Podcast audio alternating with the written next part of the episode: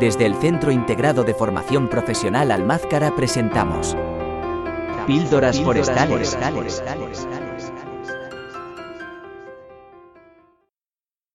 Capítulo 6. Los cuervos.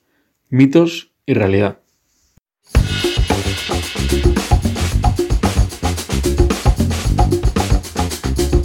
Los cuervos habitan una zona muy amplia, todo el bloque eurasiático, a excepción de la India y Tailandia, y gran parte de Norteamérica.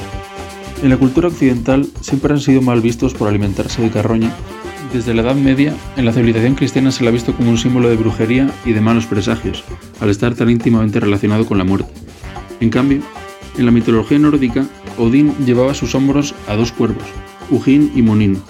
Les mandaba cada día para inspeccionar alrededor del planeta e informarle de lo que ven y oyen. También se le usaba como símbolo en las velas de sus barcos y en los escudos de sus guerreros. En las zonas árticas y Groenlandia se considera el cuervo el antecesor original del ser humano, que trajo la luz del día y aparte de crear al ser humano y la tierra, además de todas las plantas y animales que lo conforman, también enseñó al ser humano a manipular el fuego, a cazar y a pescar, siendo símbolo de la sabiduría. Como podéis ver, desde la antigüedad este animal no dejó indiferente al ser humano. A día de hoy podemos saber muchas más cosas acerca de esta especie, como por ejemplo que pertenece a la familia de los córvidos, al igual que las urracas o las cornejas, y que son el grupo de aves más inteligente del planeta. También sabemos que es una especie que puede adaptarse a ambientes agrícolas, forestales e incluso urbanos, conviviendo con el ser humano, y puede alimentarse tanto de carroña como de pequeños peces, anfibios, insectos o incluso restos producidos por el ser humano. Al igual que el ser humano, los cuervos sienten predilección por los objetos brillantes, tanto es así que en sus nidos pueden acumular tornillos, restos de latas o incluso pendientes y anillos. Pero de todas las características presentes en los cuervos, aquí queremos hacer especial hincapié en su inteligencia.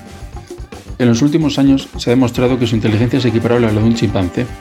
Además, se ha notificado su uso de herramientas y de diversos métodos para obtener su comida se tiene constancia de que en caso de que una bandada de cuervos encuentre el cadáver de un animal en el medio silvestre y no pueda alimentarse de él al estar protegido por su piel, harán unos grandidos constantes y en un amplio territorio para que otros animales, como por ejemplo los lobos, abran al animal y ellos ya sean capaces de alimentarse de él.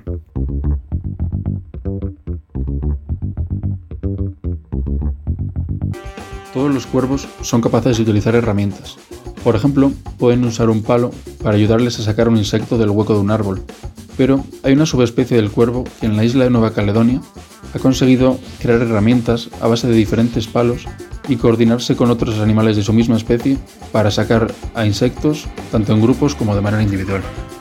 Esta especie también puede reconocer las caras humanas. De hecho, si un ser humano molesta a una bandada de cuervos, todos ellos memorizarán su cara e intentarán transmitirle a las siguientes generaciones que este individuo es un peligro. Por ejemplo, si vuelve a acercarse a la zona de su bandada, le grandarán entre todas para así proteger a su comunidad.